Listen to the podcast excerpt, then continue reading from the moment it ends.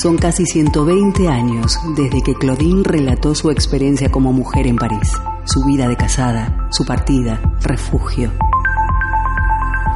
Hoy Claudine camina por las calles de Bilbao, respira, siente, se emociona y observa qué ha sucedido con las mujeres contemporáneas, sus luchas, reivindicaciones, derechos y su sexualidad. Hoy Claudine llega a Bilbao. Arrachaldeón, amigas y amigos, comienza ya Claudine en Bilbao, tu programa de radio feminista. ¿Y dónde? Pues ¿dónde va a ser? En Candela Radio. Amigas, amigos, mi nombre es Colette Hugo y como cada tarde de martes y de jueves, estaré encantada de compartir este ratito de encuentro, de diálogo, de conversación contigo, compartiendo el espacio de la femilucha. Recuerda, puedes escucharnos también y seguirnos a través de nuestra página web candelaradio.fm en tu ordenador, en tu móvil o a través de tu aplicación para móvil iVoox. Esto es una emisión apoyada por la Diputación Foral de Vizcaya y la Asociación Cultural Camino al Barrio. Hecha la invitación, te aconsejo, no te despegues de tu radio, de tu móvil, de tu ordenador, de lo que sea que tengas, porque hoy tenemos mucho relato que construir. Vamos a ir los adelantos. De espacio en espacio, de calle en calle, de realidad en realidad. Claudine se sensibiliza con las mujeres de hoy, toma nota, todo lo escribe en su diario. Hoy abrimos una de las páginas de estas memorias para hablar de... Hoy en Claudine en Bilbao, queridos amigos y amigas, ¿qué tenemos preparado? La idea del programa de hoy es contextualizar el concepto de agresión. ¿Qué entendemos por una agresión y por violencia machista? ¿Y qué pasa con el concepto de violencia intrafamiliar promovido por ciertos sectores ultraderechistas? Para saldar todas estas dudas, hablaremos con Necane Alonso, actual concejala de Igualdad del Ayuntamiento de Bilbao. En el bloque 2 del programa hablaremos sobre violencia machista en Euskadi. Repasaremos datos, hablaremos con aquellas entidades que luchan para acabar con esta lacra social. Hoy, amigos y amigas, vamos a dialogar con Marta Dolado, abogada especialista en derechos de familia y violencia de género. Ella trabaja en el módulo Ausolan de asistencia psicosocial y que se presta su atención sociosanitaria a las vecinas y a los vecinos de Bilbao. Tarde calentita, interesante y enriquecedora la que nos espera el día de hoy. No obstante, antes de entrar en materia, queremos dar paso a una sección que, como ya sabes, nos gustaría que se convierta en una seña de identidad de nuestro programa radial. Me refiero con esto al espacio que dedicamos cada programa a relatar la historia de aquellas mujeres que ayudaron a forjar la historia de la humanidad. Hoy en Claudine en Bilbao escuchamos la historia de Frida Kahlo, pintora y revolucionaria mexicana. Vamos a escucharlo. Las mujeres somos la mitad de cada pueblo.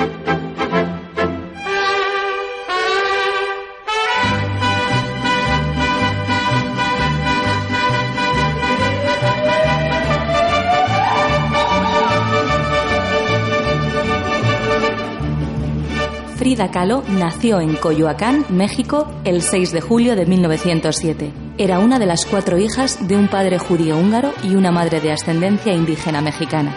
Desde su infancia, su personalidad se caracterizó por un profundo sentido de la independencia y la rebelión contra los hábitos sociales y morales. Orgullosa de su origen mexicano y tradición cultural, se enfrentó con un peculiar sentido del humor a la reinante influencia estadounidense del momento, que se disfrazaba de progreso.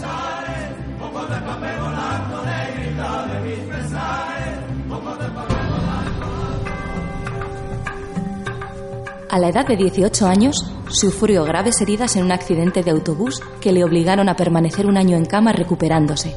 Durante su convalecencia, empezó a pintar gracias a una amiga que la introdujo en los ambientes artísticos de México. Allí, conoció a la famosa fotógrafa, artista y comunista Tina Modotti y a Diego Rivera, quien sería su futura pareja. Sus pinturas, principalmente autorretratos y naturalezas muertas, eran deliberadamente ingenuas, llenas de colores y formas inspiradas en el arte folclórico mexicano. Fue transgresora, innovadora, y supo plasmar en el lienzo su particular forma de ver el mundo a través de colores, metáforas y referencias. Tuvo una mente brillante, curiosa, inventiva y muy sufrida que reflejó en su pintura. Frida planteó otra forma de entender el arte contemporáneo y redefinió la creación dentro del arte mexicano.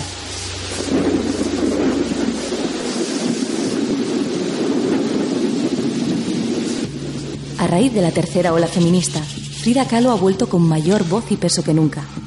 Su pintura refleja gran parte de los ideales que el feminismo defiende y hoy en día es icono y modelo reivindicativo dentro del movimiento. Esto se refleja en la poderosa simbología que se oculta tras sus lienzos, en los cuales podemos observar temáticas como la descosificación de la imagen de la mujer, el desnudo libre de connotaciones sexuales, el tratamiento de tabúes en torno a la naturaleza femenina y su conexión con la Pachamama o la visibilidad del dolor.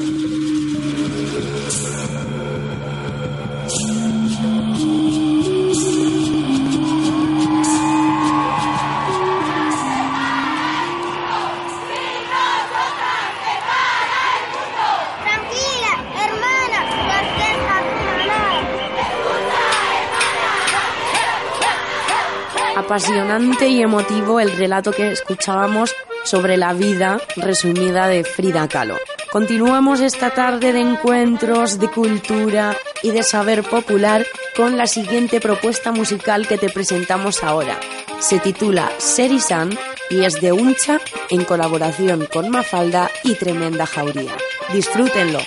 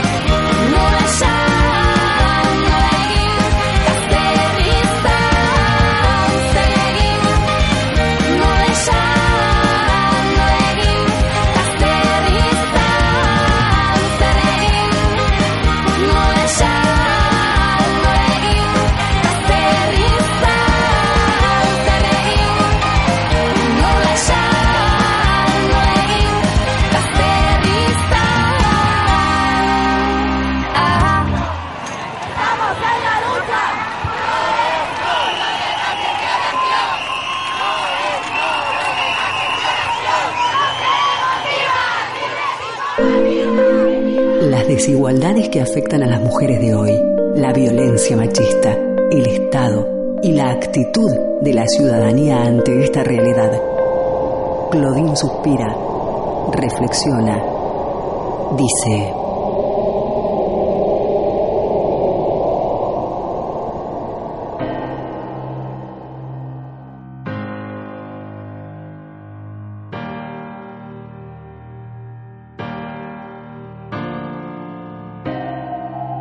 La lacra de la violencia machista en Euskadi no da tregua.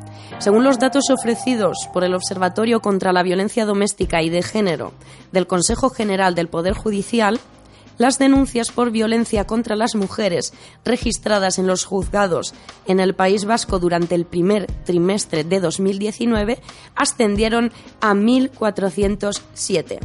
Aunque es verdad que suponen un 1,3% menos que en el mismo periodo del año pasado, significa, la verdad, es que cada hora y media se registra una nueva denuncia. Asimismo, los datos resaltan que la cifra de víctimas que eligen no declarar contra sus agresores ascendió a 192 mujeres, un 11,6% más que en el mismo periodo del año 2018.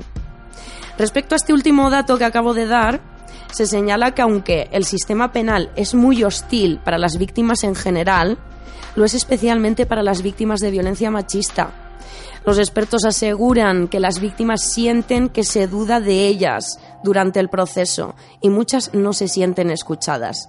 Es un camino muy difícil y además el mito de las denuncias falsas se exagera desprestigiando a las víctimas y alimentando así al bulo. Para hablar de esto y más, saludamos a nuestra compañera Necane Alonso. Ella es concejala de Igualdad del Ayuntamiento de Bilbao. Bienvenida, compañera. Hola, bienvenida. Gracias. Gracias por estar aquí y por acompañarnos una vez más.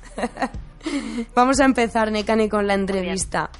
Como hablábamos, hay una corriente que rechaza la violencia de género, que rechaza que las mujeres sean verdaderamente violentadas y que hace apología de la denuncia falsa. Necane, en tu opinión personal, ya fuera de concejala o no concejala, ¿por qué no se da crédito a, la denuncia, a las denuncias de las mujeres? ¿Qué está pasando? Bueno, yo creo que tú bien dices, ¿no? Hay una corriente. Yo creo que es una corriente de personas que no dan que no dan credibilidad, que nunca creen que incluso se está hablando últimamente desde incluso desde algunos partidos políticos eh, recién creados o no tan recién creados, bueno, pues de esa de esas denuncias falsas, de ese yo creo que tú lo decías también, ¿no? Yo creo que es un mito sobre lo de las denuncias falsas y quiero que queden un mito porque las denuncias falsas suponen un 0,001% de todas las denuncias, ¿no? Entonces, bueno, creo que es una corriente, si es que existe, si le podemos llamar corriente, una corriente muy minoritaria, eh, porque creo que afortunadamente, y digo afortunadamente en estos momentos, mm, para lo bueno y para lo malo, ¿eh? Yo creo que hay bastante más información. Eh, hace años, el otro día un amigo me preguntaba, jo, pero viendo un poco lo que está pasando, ¿no? Eh, pero ¿qué pasa? ¿Que hace unos años esto no pasaba? Pues seguramente hace unos años esto pasaba y posiblemente más que ahora, no lo sé, pero es verdad que hace unos cuantos años de esto no se hablaba, de esto no se informaba. Entonces, bueno, el hecho de que hoy en día tengamos información eh, también quiero puntualizar aquí, yo creo que de estas cosas, como de otras muchas, pero en estos casos, y tratándose de casos muy delicados y de, bueno, pues hablamos de personas, de mujeres en este caso, que, muchas veces, ¿no? Y lo decías tú antes también cuando dabas unos datos, eh, muchas veces son mujeres que, bueno, pues que se sienten maltratadas entre comillas no por el sistema judicial o por cualquier o por una institución concreta no pues porque ellas pueden sentir que eso que no se les da credibilidad que, que no y entonces no se sienten satisfechas y muchas veces pues hay muchas mujeres o que no lo cuentan o que no quieren poner una denuncia que también es entendible no mm, siempre se anima y se dice y es que es así además que es mejor no que esas mujeres den el paso y pongan una denuncia porque bueno el hecho de tener una denuncia pues luego te da derecho a una orden de alejamiento a una orden de protección, pero es verdad que muchas mujeres, también depende un poco de, del tipo de mujer, ¿no? De cuál sea su entorno, de, pues bueno, de cuál sea su situación personal, porque muchas de ellas tienen a cargos, tienen menores a su cargo, tienen hijos e hijas, pues yo creo que hay que verlo en, en caso, en cada caso individual. Pero yo quiero pensar, y creo que es así además, que esa corriente es una corriente muy minoritaria y creo que la sociedad cada vez está más más concienciada en general y más sensibilizada en que esta tragedia ¿no? de, la, de la violencia contra las mujeres por el simple hecho de ser mujeres, pues que esta tragedia y esta lacra, como lo quieras llamar, pues que es cosa de todos y de todas, ¿no? Y que ahí nos tenemos que implicar todos y todas, ¿no? Y poner también, aparte de lo que podamos hacer desde cada una de las instituciones o desde el propio eh, sistema judicial, que tenemos que poner mucho eh, todos y cada uno de nosotros y de nosotras de nuestra parte. Necane, ¿qué medidas de protección y de prevención se aplican cuando una mujer en Bilbao denuncia malos tratos? Pues mira, yo te hablo del caso de, del caso de Bilbao porque precisamente desde el área de igualdad, de la que yo soy responsable en estos momentos, desde el área de igualdad, eh, nosotros el servicio de violencia de género, violencia contra las mujeres, en este caso está en el área de igualdad. Creo que es uno de los pocos eh, ayuntamientos en Euskadi, creo que es el único y a nivel de Estado español creo que es uno de los pocos ayuntamientos en el que el servicio de violencia contra las mujeres está en el área de igualdad, porque partimos de la base de que eh, todos los episodios de violencia de, género, de violencia que se, eh, se hacen contra las mujeres, se hacen simplemente por el hecho de ser mujeres. Por lo tanto, creemos que es un servicio que tiene que estar eh, situado en el propio área de igualdad. Bueno, pues dentro del área de igualdad tenemos el servicio de atención, prevención mm, para las mujeres que se sienten que se sienten, bueno, pues eh, que pueden ser en estos momentos víctimas de violencia de género. En Bilbao, concretamente, atendemos a todas las mujeres. No es necesario que una mujer eh, haya puesto ya una denuncia.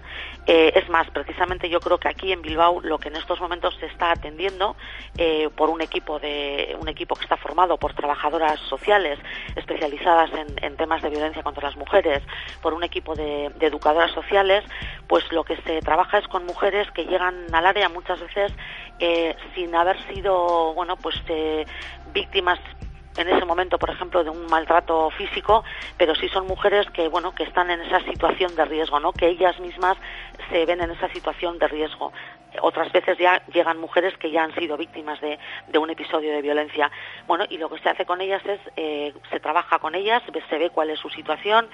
Mm, generalmente esas mujeres vienen derivadas o bien eh, pues porque ya han, acudido a la policía municipal o al servicio de, municipal de urgencias. Entonces esas mujeres llegan al área y son atendidas por una trabajadora social especializada que ve cuál es eh, su caso y es una persona, esa trabajadora social, que eh, va a valorar el riesgo de esa mujer. La mayoría de los casos, no en todos, pero sí que la mayoría de los casos, eh, esas mujeres, bueno, pues eh, vienen o tienen hijos e hijas a su cargo, menores a su cargo, y entonces, bueno, pues cada una de ellas tiene, se hace un estudio con esa persona de cuál es su nivel de riesgo. En caso de que se vea que el nivel de riesgo es elevado y cuando se, bueno, pues se decide que esa mujer tiene que salir de su domicilio habitual, de, porque desgraciadamente suelen ser las mujeres las que tienen que salir de ese domicilio, pues entonces en Bilbao tenemos también una red de pisos de acogida para mujeres víctimas de violencia de género y a partir de ahí luego en esos pisos eh, en esos pisos que muchas veces son compartidos con otra mujer también con hijos o hijas o no a su cargo pues hay luego un, equipo de trabajadoras sociales que está con ellas que trabaja con ellas y que bueno hace intentamos eh, no solamente que estén protegidas en ese piso de protección que lógicamente no es una no es un acogimiento definitivo, sino que es un acogimiento eh, temporal, en tanto en cuanto a esa mujer se le ayuda eh, a poder eh, tramitar, bueno, en caso de que fuese necesario una ayuda, una, una RGI o cualquier otra ayuda o una necesidad de vivienda concreta y en todo ese tránsito pues a la mujer lo que se le ofrece es un acompañamiento y una ayuda bueno para que en un tiempo en unos meses pues esa mujer sea capaz de poder dejar ese piso de protección para poder eh, bueno pues empezar una una empezar o, seguir con su con su vida lo más de la forma más normalizada posible no es un poco lo que desde el área de, en eso en el caso de atención.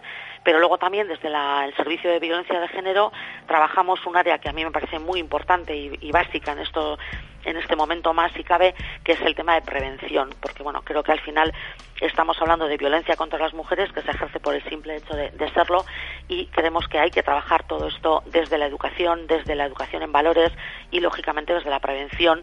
Y trabajamos con una, tenemos un, ciclo de talleres en los diferentes centros educativos, en este caso de, Bilbao, para todos aquellos que se quieran acoger. Y trabajamos con jóvenes, con chicos y chicas de, segundo ciclo de la ESO, eh, con bachiller y luego también se trabaja con las AMPAs de los centros educativos, con los propios, con el propio profesorado del centro educativo desde diferentes eh, ámbitos, ¿no? Con, la intención de poder prevenir todos estos eh, episodios que luego estamos viendo además que cada vez se están produciendo con gente más, más joven, ¿no? Eso es un poco lo, que trabajamos desde el área de, igualdad, en este caso desde el servicio de, prevención y atención a mujeres víctimas de violencia de género. Centrándonos en Bilbao, como decíamos, Necane, ¿cuál es la situación actual de los juzgados que tratan los temas de violencia machista? ¿Dan verdaderamente abasto para responder de manera rápida y eficaz a las mujeres víctimas? Bueno, yo hay yo, mi opinión personal en este caso y es una opinión muy muy personal no por, por cosas que estamos viendo. Eh, bueno yo creo que se ha mejorado pero creo que queda todavía mucho mucho camino por, por recorrer y sobre todo creo que un camino importante por recorrer está no tanto en el ámbito policial que la policía entiendo que hace su trabajo eh, ni tampoco en el ámbito de prevención y educación que creo también se están dando muchos pasos pero sí que muchas veces echamos de menos más implicación ¿no? del sistema judicial y yo creo que no es un tema solamente de Bilbao, yo esto creo que lo podríamos hablar más ya a nivel general. ¿no? Eh, yo creo que hacen falta más juzgados de violencia de género y sobre todo hace falta una formación específica a los jueces y a las, a las juezas también en este caso en, en temas de, de, igualdad y en temas de, de prevención de, de violencia de, género, ¿no? Porque estamos viendo en algunos, en algunos de los últimos casos que ha habido de de violencia de género, pero también en este caso, y aunque es, otra cosa diferente, pero también un poco relacionada con todo este tema de agresiones sexuales, ¿no? Yo creo que eh, el sistema judicial tiene que ser más rápido, eh, y el sistema judicial creo que yo no sé si a ver yo quiero pensar que en el momento en que los jueces y las juezas son personas no yo creo que son personas también sensibles a todo este tipo de, de episodios, pero sí que es verdad que muchas veces echamos en falta más implicación ¿no? del sistema judicial y que, bueno, pues eh, ya sé que están las leyes y que no se puede hacer lo que eh, a muchos, muchas veces cuando oímos eh, casos que decimos, pero ¿cómo es posible que esta persona está en la calle con lo que ha hecho? Bueno, pues el sistema judicial es el que tenemos y yo creo que sí es verdad que creo que se echa en falta muchas veces un poco más de sensibilidad en estos en estos temas de violencia, ¿no? Pero bueno, en principio también entiendo que a veces con los recursos que tienen, pues el sistema judicial, eh, bueno, pues eh, eh, entiendo y además así lo dicen, ¿no? Que, que hacen lo que pueden, pero yo creo que sí hacen falta más juzgados de violencia de género y sobre todo lo que creo que hace falta es que las leyes que hagan cumplir las leyes y que hagan cumplir las leyes de protección y las leyes las, las órdenes de protección perdón y las órdenes de alejamiento porque muchas veces estamos viendo que mujeres víctimas de violencia de género, mujeres eh, maltratadas que han puesto denuncia y que tienen una orden de protección o de alejamiento, pues esas, esas órdenes de protección o de alejamiento pues se rompen por parte de los agresores y está pasando lo que está pasando y estamos viendo mujeres que son asesinadas por eh, parejas y exparejas que tenían órdenes de protección y de alejamiento. Luego algo falla ahí.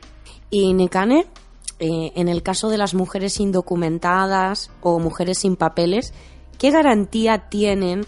De que se les proteja si se encuentran, como decimos, en una situación irregular. ¿Realmente pueden confiar en las fuerzas de seguridad en las eh, instituciones sociales y en los jueces sin temer que vayan a sufrir algún tipo de deportación al denunciar que han sido violentadas o agredidas? Bueno, yo te hablo un poco de lo que conozco en Bilbao, ¿no? En Bilbao es verdad que dentro, como te decía antes, dentro de nuestro servicio de atención y de, y de atención y, y o sea, aparte de atenderlas, luego, bueno, pues estamos con ellas, ¿no? Atendemos a todo tipo de, mujeres, eh, no pedimos papeles en este caso, nosotros eh, atendemos aquí a mujeres que también, pues bueno, están en una situación irregular en cuanto a que, bueno, pues que no disponen de permisos o lo que sea, nosotros atendemos a todas las mujeres que llegan a, a nuestro, a nuestro servicio, eh, es verdad que eh, muchas de esas mujeres pues eh, son mujeres que son mujeres que han llegado de otros países algunas están en situación regular otras no pero atendemos a todas y no hace falta tampoco que una mujer haya puesto denuncia o no. Nosotros atendemos a todas las mujeres que llegan aquí cada una con una situación muy muy muy diferente no sí es verdad que estamos viendo últimamente que los casos de mujeres que llegan son más complejos son más complicados pues porque es verdad que cuando una mujer llega, pues imagínate, ¿no? Llega una mujer de otro país, eh, es una mujer más vulnerable todavía, si cabe, ¿no? Que una, que una mujer, pues que puede ser de aquí, pero no por el hecho de ser de, no ser de aquí, sino porque esa mujer que llega de otro país puede estar en una situación irregular, eh, es una mujer que generalmente si está recién llegada además o lleva poco tiempo aquí, no tiene todavía una red de apoyo, no, no tiene, incluso muchas veces no tienen familia aquí, son mujeres que a veces llegan con hijos, con menores a su cargo, pero muchas veces son mujeres que llegan solas, ¿no? que han dejado allí a su familia y que llegan aquí, pues bueno, en busca de un trabajo, en busca de una situación mejor, ¿no? Para luego poder mandar recursos a su, a su país. Entonces, eh, esas mujeres están en una situación todavía de, de vulnerabilidad mayor, ¿no? Y bueno, pues eh, en principio suele ser más complicado trabajar con ellas, pero no, no, no por ellas en sí mismas, sino porque, bueno, tienen una situación de riesgo pues, pues mayor, no tienen una, una red de entorno, una red de acogida, ¿no? Pero nosotros en el Ayuntamiento y luego atendemos a todas y cada una de ellas. Y sí es verdad que muchas veces pues hay mujeres que nos cuentan, ¿no? Cuando están eh, contando un poco su situación, pues que se sienten no injustamente tratadas ni por unos ni por otros, pero sí que, bueno, ellas a veces son mujeres incluso que no conocen el idioma, entonces, pues todo eso al final hace que ese caso sea más, mucho más complejo, ¿no?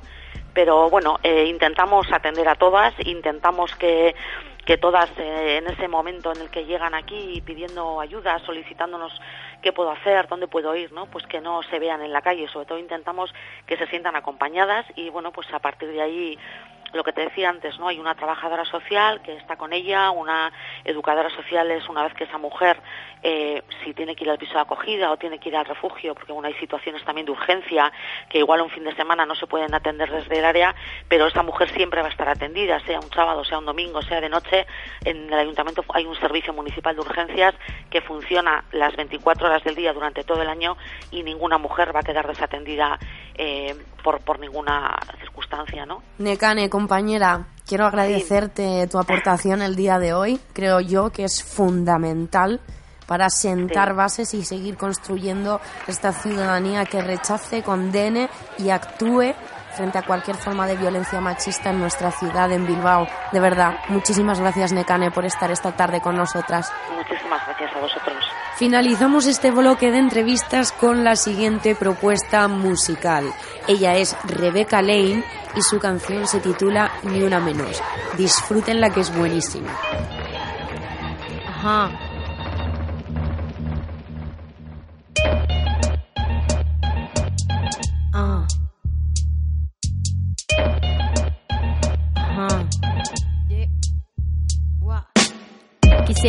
Cosas dulces que escribir, pero tengo que decidir y me decido por la rabia. Cinco mujeres hoy han sido asesinadas y a la hora por lo menos 20 mujeres violadas.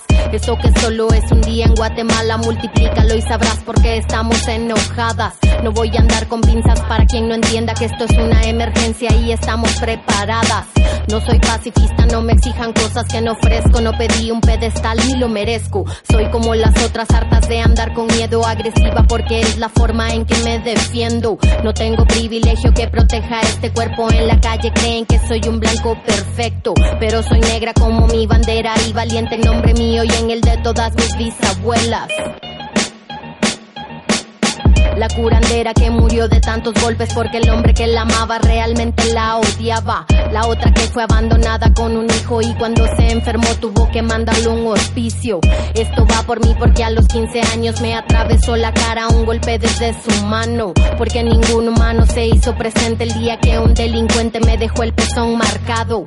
Esto va por la niña de 9 años obligada a un embarazo porque la violó su hermano. Una niña sin derechos porque el clero considera que el aborto es peor que lo que le han hecho. Me remito a los hechos, no voy a explicarle con dibujos a ningún macho de esos que creen que con su intelectualidad nos van a venir a educar sentados en sus privilegios. No tengo privilegio que proteja este cuerpo en la calle, creen que soy un blanco perfecto, pero soy negra como mi bandera y valiente en nombre mío y en el de todas mis bisabuelas. Ah.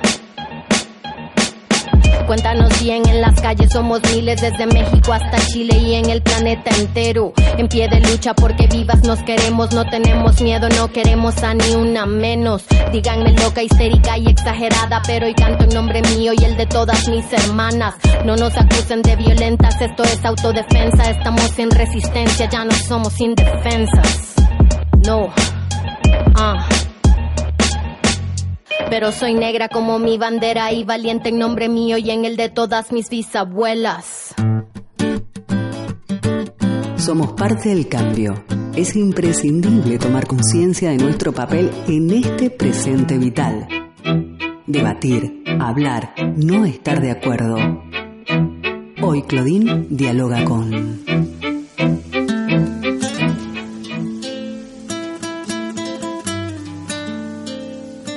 La violencia contra las mujeres existe desde tiempos inmemoriales y tiene múltiples facetas que van desde la discriminación y el menosprecio hasta la agresión física, sexual, verbal, psicológica o incluso el asesinato. Además de esta violencia, además esta violencia se manifiesta en diversos ámbitos de la vida cotidiana, en la esfera social, laboral, política, en la propia familia, en la escuela, en las religiones o en el Estado. Para ilustrarnos ante esta lacra social, que es la violencia contra las mujeres, damos paso a nuestra próxima invitada.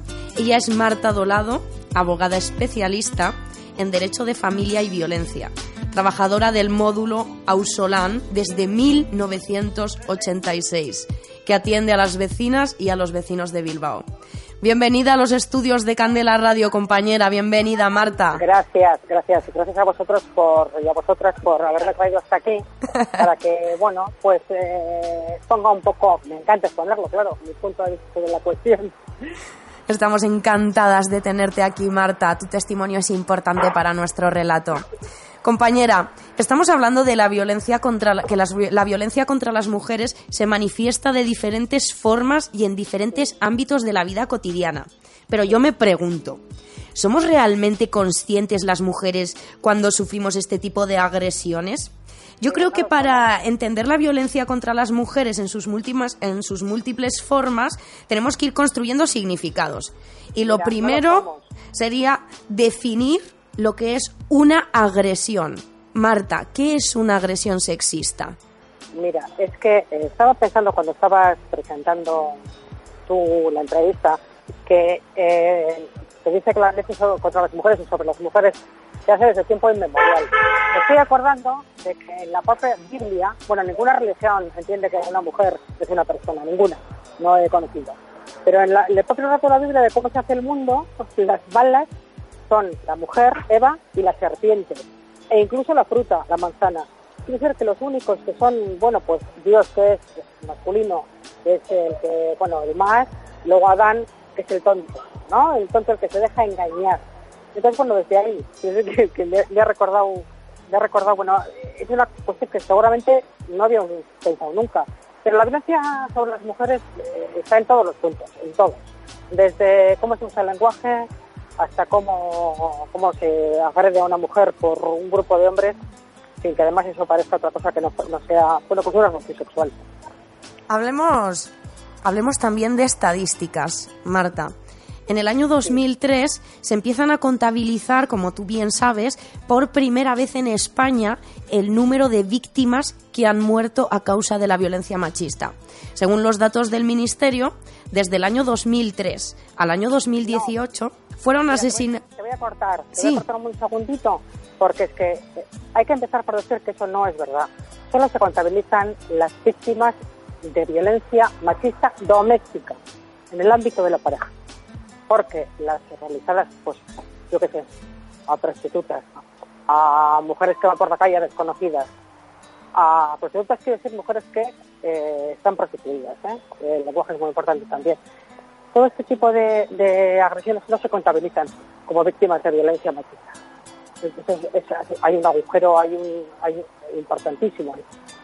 Entonces diríamos que en la estadística solo se tendrían en cuenta a mujeres asesinadas por parejas y exparejas.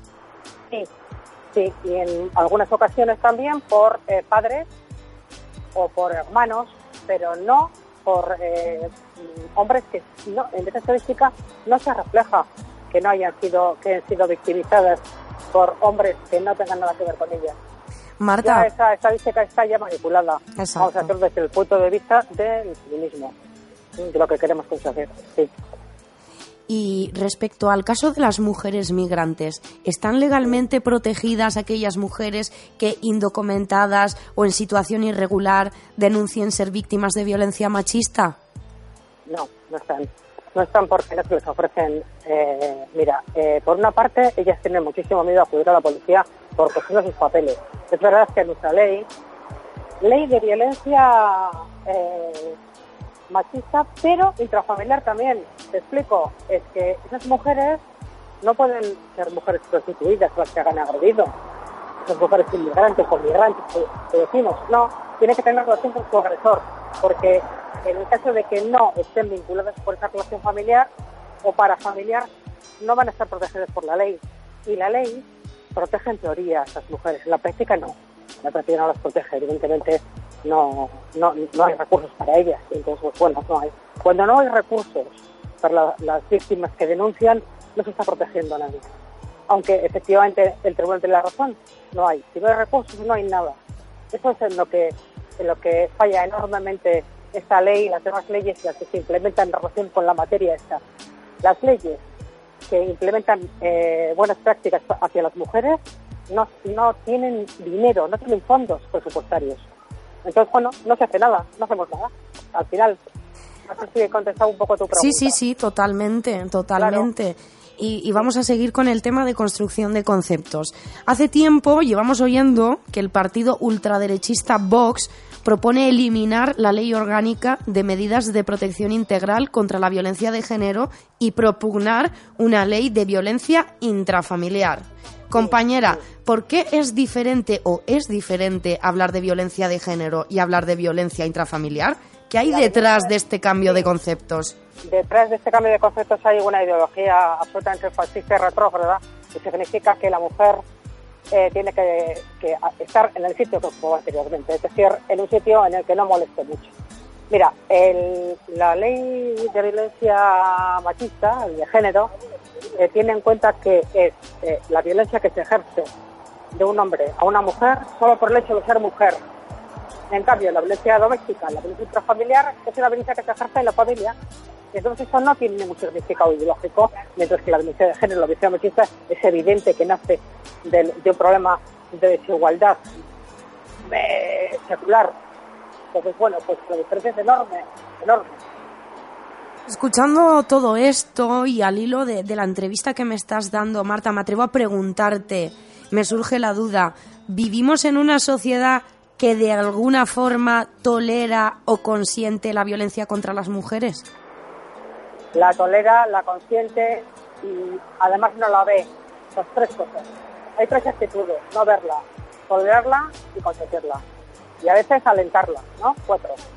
Hablamos de que no se ve cuando no se ve que una, pues, el ejemplo que comentábamos antes, que es el más, como más paradigmático, la agresión eh, grupal a una mujer por parte de, un, de, cuatro o cinco hombres se ve como un acto sexual, una relación sexual.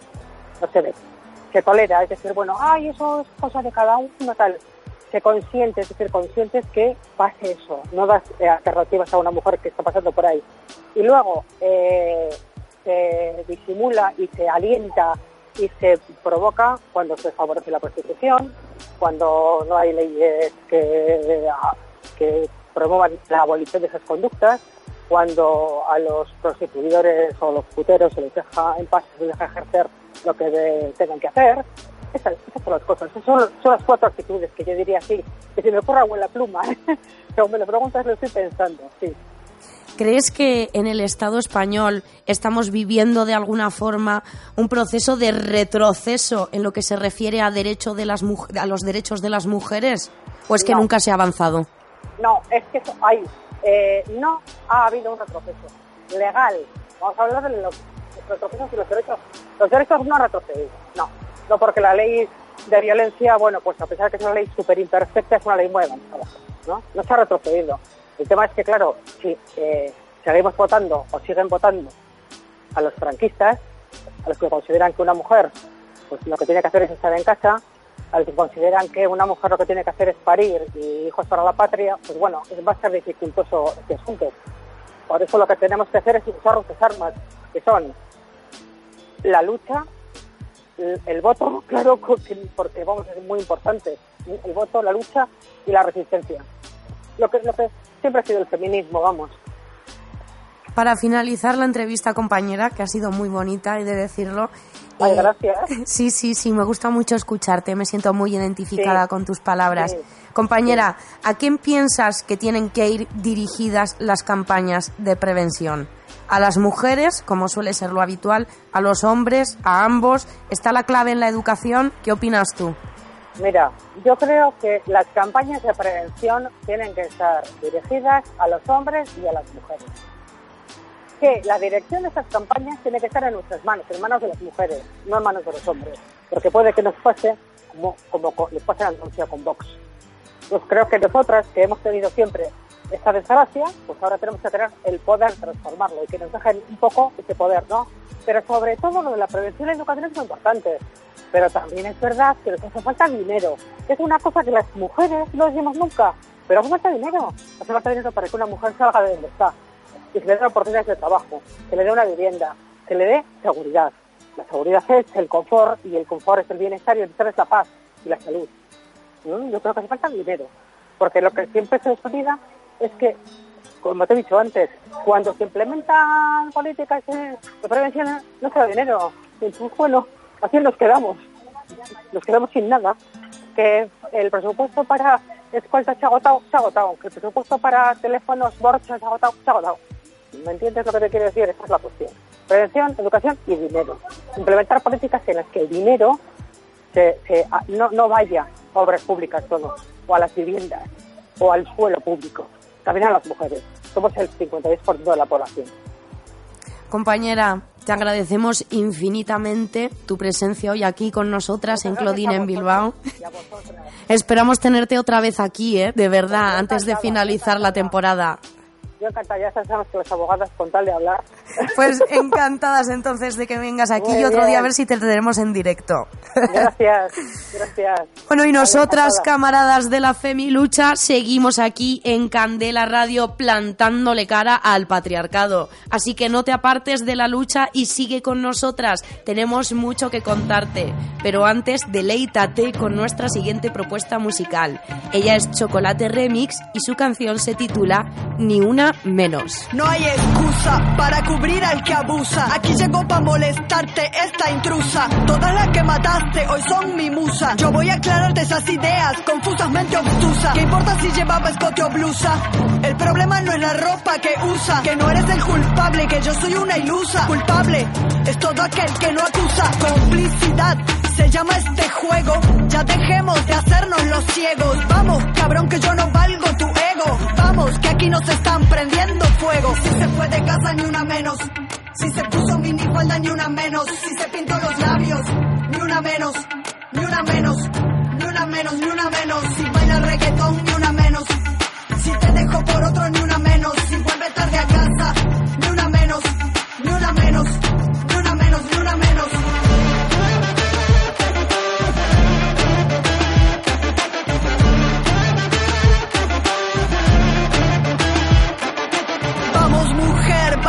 Abajo.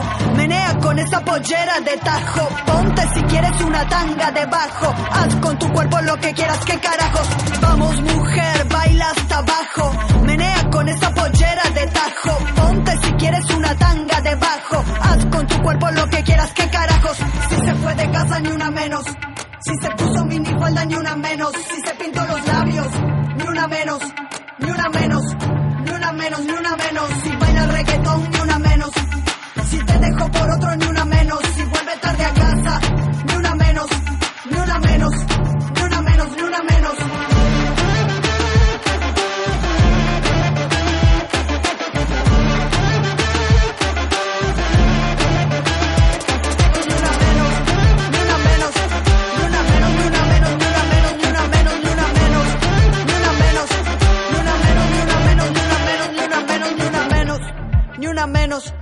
ni una menos, ni una menos, ni una menos, ni una menos, ni una menos, ni una menos, ni una menos, cabrón, ni una menos. El silencio nos mata. Nuestra indiferencia aumenta la cifra de mujeres silenciadas.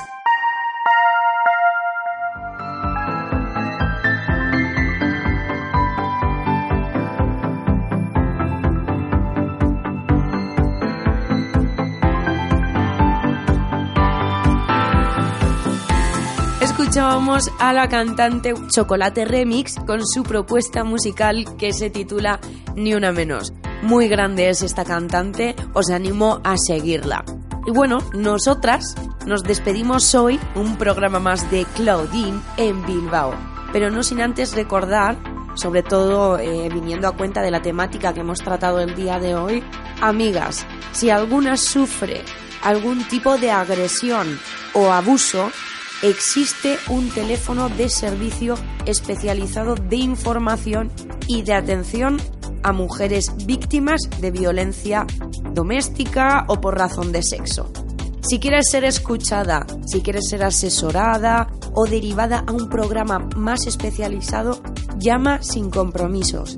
Atienden 24 horas y en 51 idiomas. Apunta al teléfono, te lo digo, 900 840 111. Repito, 900 840 111. Y recuerda, estamos contigo, hermana. Andado el camino, hechas las reflexiones, escritas en su diario. Claudine levanta la mirada, observa, siente, respira y se adentra nuevamente en las calles de la ciudad. ¿Qué nueva realidad le deparará Bilbao a Claudine?